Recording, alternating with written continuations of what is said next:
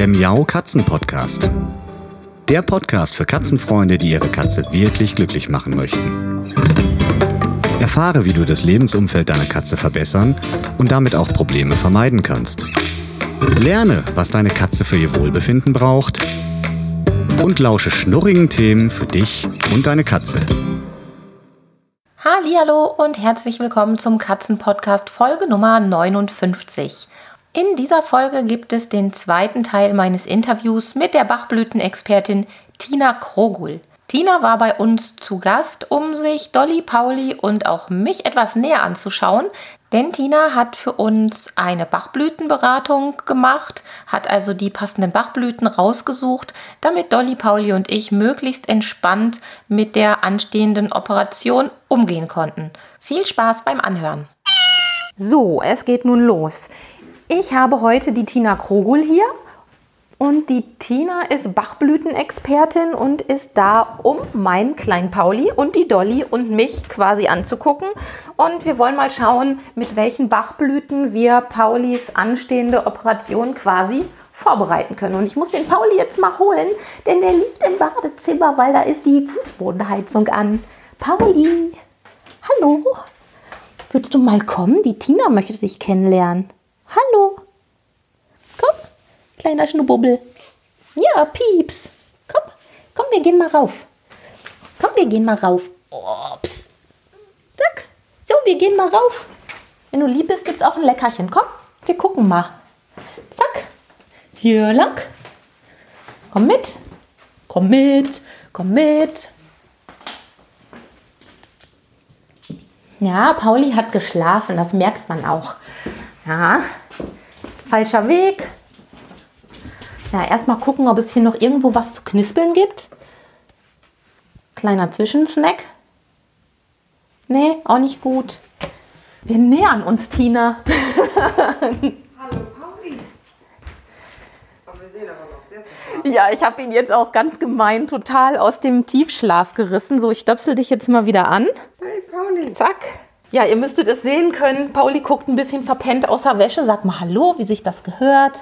Ja, hallo. Deshalb werden jetzt erstmal die Füße und die Schuhe beschnüffelt und die Hand wird beschnüffelt, wie sich das gehört.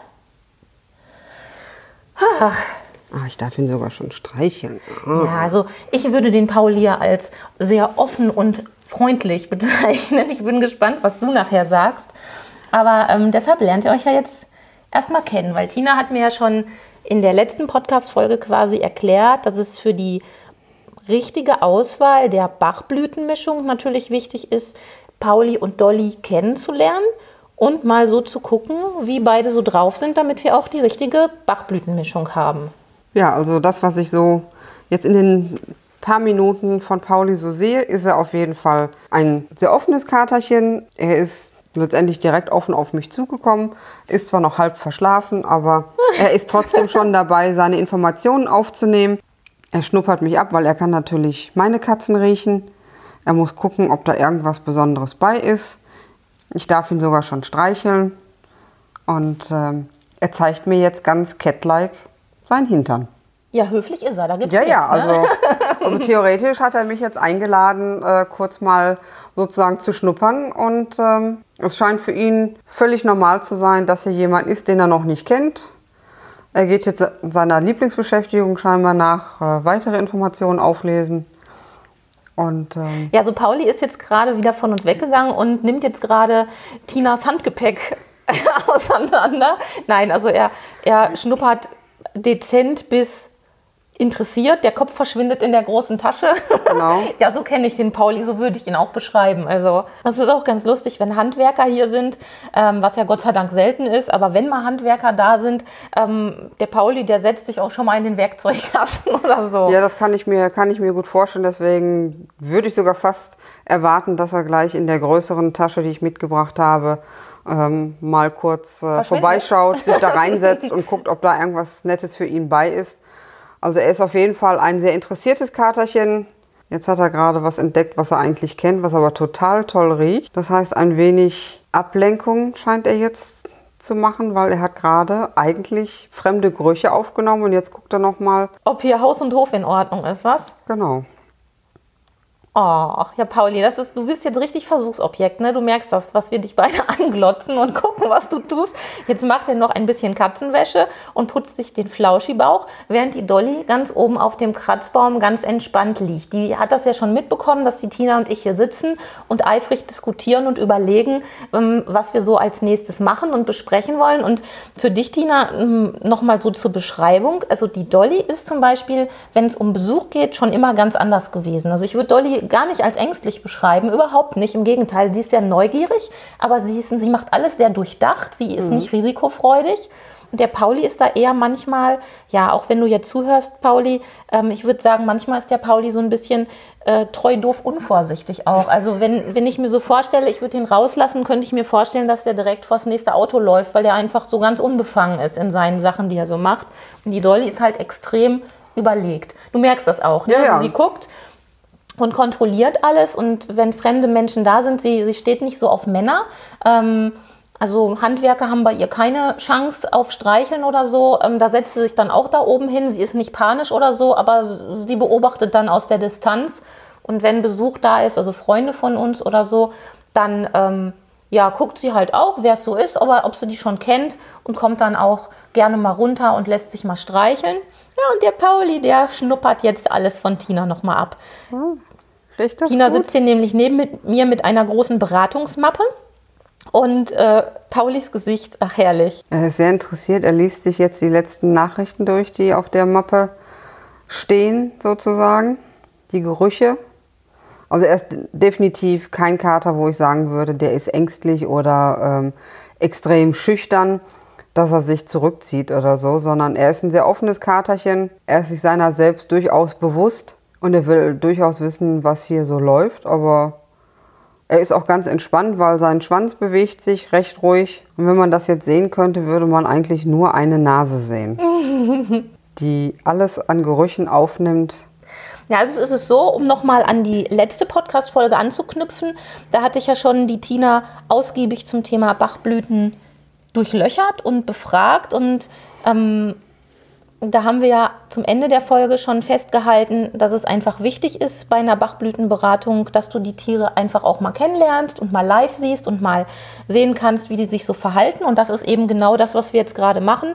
Ähm, beziehungsweise die Tina, die guckt jetzt halt, ähm, wie ist der Pauli so drauf. Der hat ja bis gerade wirklich noch ganz, ganz, ganz tief gepennt. Also wirklich, das war was, was ich sonst normalerweise nicht mache, ne? dass ich ihn so grundlos wachrüttel aus dem Tiefschlaf und dann sagt so, jetzt komm mal mit, weil ich möchte möchte dir jetzt was zeigen oder was mit dir machen. Da sind unsere beiden natürlich sonst ganz katzenlike einfach Herr ihres Alltags. Aber das musste jetzt natürlich sein, sonst hätte es sein können, dass du ihn gar nicht zu Gesicht bekommst, weil er einfach da tief und selig weiter geschlummert hätte.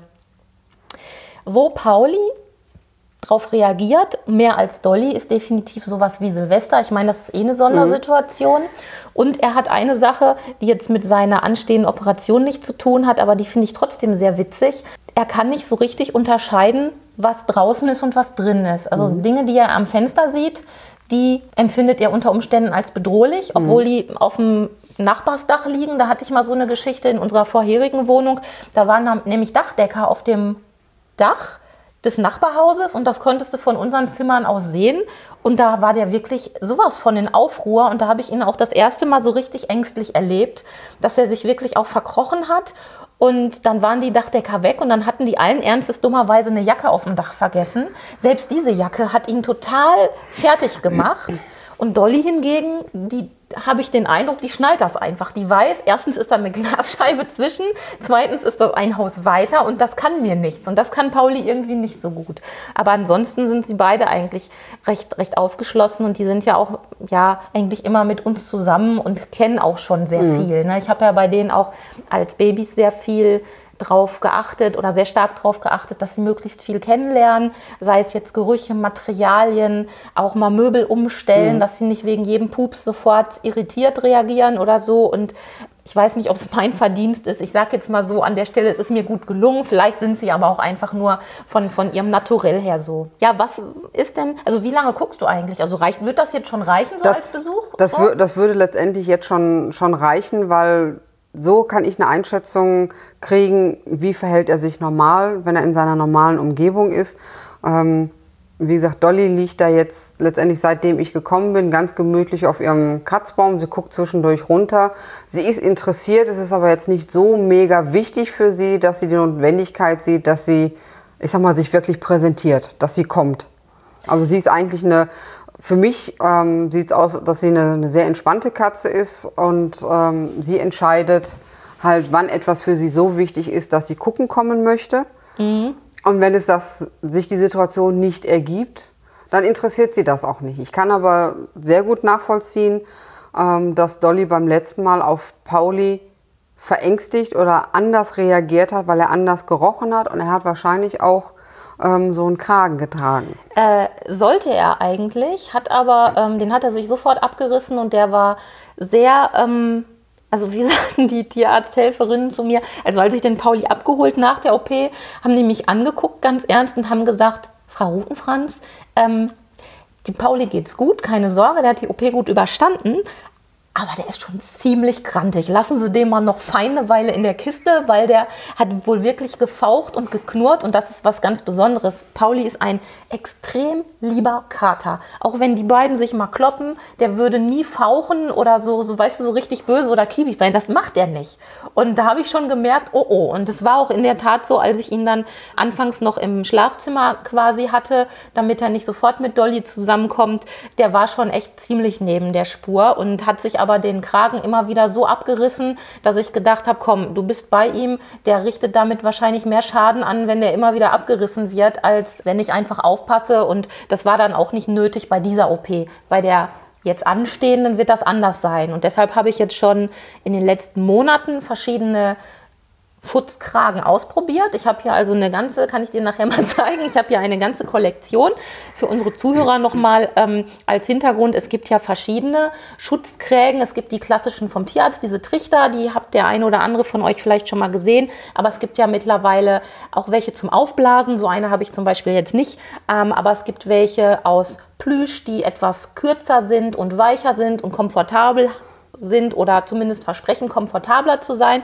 Und dann gibt es auch welche mit, mit Bündchen und scheibenförmig und nicht trichterförmig. Und ich habe mir so viele Gedanken darüber gemacht, dass ich ähm, einfach mal verschiedene angeschafft habe und dem Pauli quasi in den letzten Monaten ein Kragentraining verpasst mhm. habe. Das heißt, ich habe ihm das Ding jetzt, wo er gesund ist, schon umgelegt, habe mir angeguckt, wie verhält er sich damit, kann er laufen oder stellt er sich sehr arg an, das Ding zu tragen. Und dabei sind mir halt so Sachen aufgefallen, wie der Sitz des Kragens, wie unterschiedlich die Dinger sitzen. Und es hat sich für mich also wirklich gelohnt. Das kann ich also jedem nur empfehlen, der weiß, dass demnächst eine OP mal ansteht, ganz geplant, wo ein Kragen getragen werden muss, dass man sich vorher mal anguckt, was gibt es überhaupt für Dinger, was gibt es für Modelle und was sind so die Bedingungen, die ich habe an, an den Sitz, an den Tragekomfort. Und da wir hier im Haus auch eine Treppe haben oder eigentlich sogar zwei Treppen haben, ähm, wo Dolly und Pauli ganz normal lang flitzen, ist mir dann zum Beispiel irgendwann auch aufgegangen im Rahmen dieser Testphase, ist schon schön, wenn der durchsichtig ist, weil sonst kann der Kragen unter Umständen die Sicht einschränken, was halt beim Treppengehen ein bisschen blöd ist. Und genau so ein, so ein Modell haben wir jetzt. Und das klappt mittlerweile ganz gut. Das können wir nachher auch nochmal machen. Dann kannst du dir das auch mal angucken, wie er mit Kragen ganz stolz rumrennt. Und ähm, da würde ich sagen, ist es jetzt okay. Und ich habe es auch wirklich für Dolly gemacht. Ich habe also den Kragen nicht nur für Pauli zum Training umgemacht, sondern, sondern Dolly auch, damit auch Dolly auch sieht, er riecht so, er sieht aus wie Pauli, auch trotz Kragen, es ist Pauli, damit sie da auch schon so ein bisschen darauf vorbereitet ist sozusagen. Ja, weil so ein, so ein Kragen verändert durchaus das Aussehen eines Tieres. Und für das Tier, das so einen Kragen trägt, kommt ja auch hinzu, die sind ja, die vom Tierarzt, die es standardmäßig gibt, sind trichterförmig. Und für Katzen, die eh schon gut hören, die hören das noch lauter. Das heißt, teilweise, denke ich mal, wird sich der Schall der Geräusche auch ja, in diesem stimmt, Kragen einfach, ein einfach verstärken. Und das ist der Grund, warum die Katzen damit ein Problem haben. Sicherlich auch, weil ihre Sicht eingeschränkt ist, weil die sind in der Regel ja so groß, dass wenn die den Kopf drehen, die sich auch selber berühren mit diesem Kragen. Definitiv. Und das sind alles Sachen, die eine Katze normalerweise nicht kennt. Und Katzen, das wird jeder Halter bestätigen, Katzen sind neuem gegenüber in der Regel erstmal misstrauisch. Was ich ja gut finde. Was Man völlig, muss ja immer vor, vorsichtig sein. Ne? Was völlig okay ist, was auch, was auch sinnvoll ist, weil sonst würden die Tiere sich in die größten Gefahren geben, wenn man die alleine lässt. Und äh, da ist es dann schon besser. Pauli, möchtest du mal bei der Tina auf den Schoß hüpfen? Das sah gerade so aus. Nee, doch nicht. Ja, komm. Nö. Sa Bums, sah nur so aus. Ja, Pauli hat gerade äh, ganz elegant Köpfchen gegeben und hat hier so ein kleines Höckerchen rumgeschoben, so wie es so, so typisch Pauli eigentlich. Ne? So, Ja. so, so ist er. so ist er und so liebe ich ihn. Ähm, was, er, was er auch macht, was vielleicht für dich noch ganz interessant ist oder jetzt auch im Rahmen dieser Geschichte vielleicht von Belang ist, er hat ja nicht umsonst den Spitznamen von mir Pauli Piepser. Pauli piepst gerne, ausgiebig. Ich habe ihn piepsend als Baby adoptiert und diese Eigenart, ähm, die hat er eigentlich beibehalten, auch wenn er das jetzt gerade nicht tut. Aber er ist ja sehr gesellig, rassebedingt gesellig, er ist ja ein Somali-Kater und äh, er ruft seine Familie sehr gerne zusammen und läuft hier durch den Flur und wo seid ihr? Ich bin hier, kommt alle her. Und dann gibt es halt dieses klassische Piepsen, wo er manchmal echt mir den letzten Nerv mit rauben kann. Weil er gar nicht mehr aufhört. Ja, und ähm, natürlich habe ich ihn so erzogen, dass ich das Piepsen nie bestätigt habe und immer ignoriert habe. Aber es hatte keinen Effekt. Also ich würde mal sagen, Pauli ist ein hoffnungsloser Fall, was das Piepsen betrifft. Nee, nicht unbedingt. Das ist, das ist einfach die Rasse. Ja, das kommt auch Das, noch das, dazu. ist, das ja. ist natürlich auch etwas, ähm, was man nicht vergessen darf. Ähm, jede Katze, so individuell sie ist, wenn sie halt eine Rassekatze ist, sie hat immer etwas, was für die Rasse bedeutend ist oder woran man diese Rasse erkennt. Das ist nicht nur immer das Aussehen, die Anatomie, sondern auch gewisse Eigenheiten, weil zum Beispiel ähm, Siamesen oder Orientalen reden natürlich Oh, ja. sehr Ich grüße viel. an der Stelle direkt mal das Gordilein, mein Patenkater. Gordilein ist halb Siamese, aber ähm, wenn es um die Stimme geht, würde ich sagen, ist er Vollblut-Siamese. Also der ist noch mal eine Spur intensiver, was das Piepsen betrifft. Das heißt aber, dass er sich, sage ich mal, rassetypisch auch durchaus verhält. Das heißt, er hat Ja. rassetypische Eigenschaften, Hat er, absolut. die man natürlich auch im Rahmen so einer Beratung durchaus, sage ich mal, ähm, mit einbeziehen sollte, weil klar, es gibt natürlich Katzen, die sich nicht rassetypisch verhalten, die ganz anders sind. Aber wenn, wenn solche Sachen, sage ich mal, bewusst sind bzw. bekannt sind, ähm, sollte man das auf jeden Fall mit einbeziehen, weil das einfach auch dazu führen kann, ähm, wenn man gewisse Sachen, sage ich mal, außer Acht lässt, dass man vielleicht tatsächlich bei der Auswahl der richtigen Blüten in die falsche Richtung geht, weil man das Gefühl hat, okay, das ist eh nicht typisch, ähm, weil der Halter es einem nicht gesagt hat oder wie jetzt Pauli halt nicht einen Pieps von sich gegeben hat. Ja, also das ist auch ganz witzig. Ähm, Wie gesagt, wenn die beiden mal arg spielen oder toben und sich auch streiten, der Pauli gibt keinen Ton von sich. Also er knurrt nicht, er faucht nicht, er piepst auch dann nicht. Er ist halt nur wirklich dieser während der Autofahrt Piepser. Also so habe ich ihn damals abgeholt, als er eingezogen ist. Er hat die komplette Fahrt gepiepst und ich habe alles probiert. Also ich habe es ignoriert. Ich habe dann nach einer Viertelstunde, glaube ich, dann das Radio eingeschaltet und habe es immer noch ignoriert, aber er hat durchgepiepst. Und das ist jetzt, er ist ja jetzt neun Jahre alt.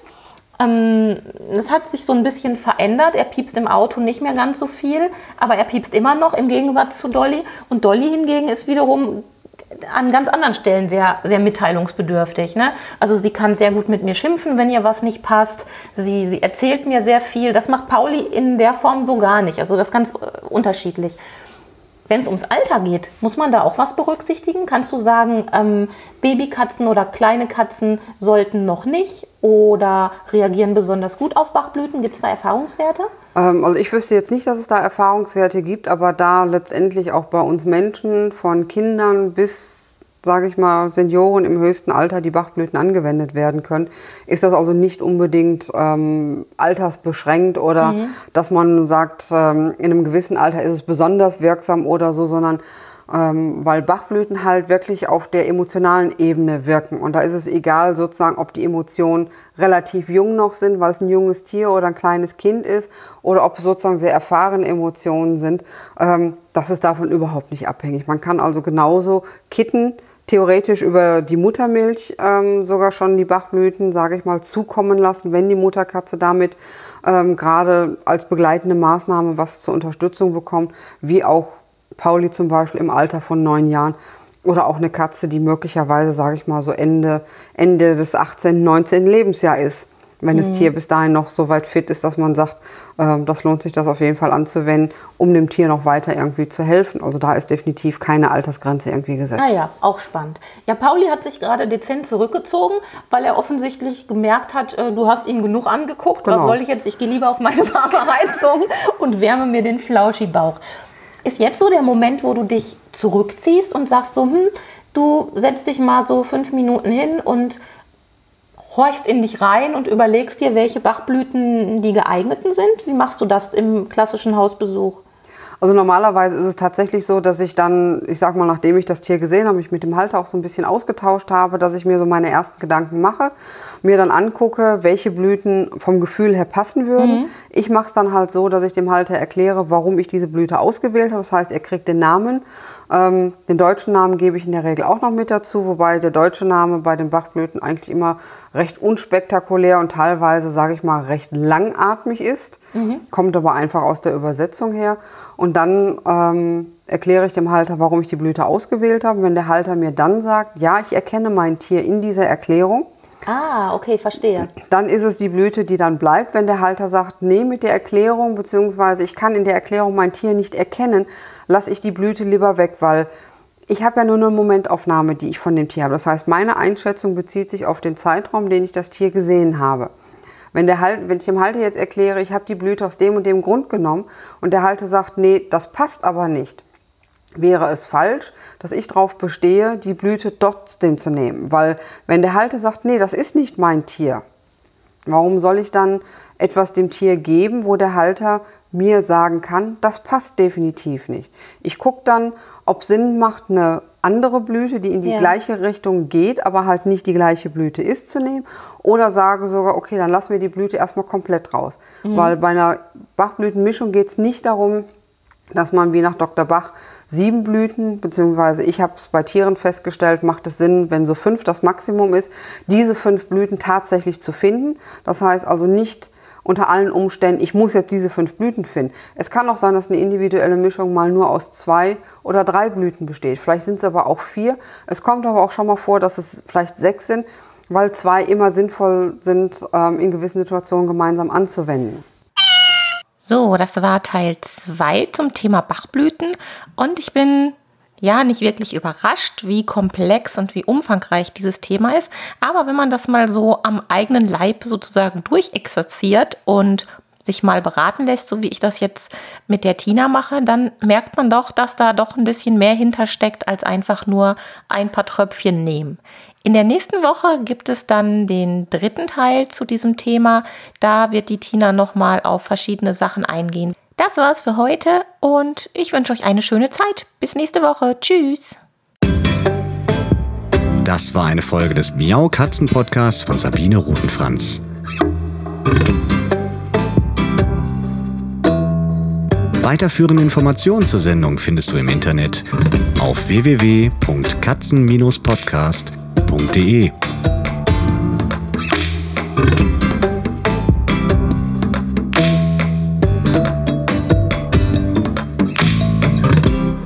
Und jetzt aus die Maus.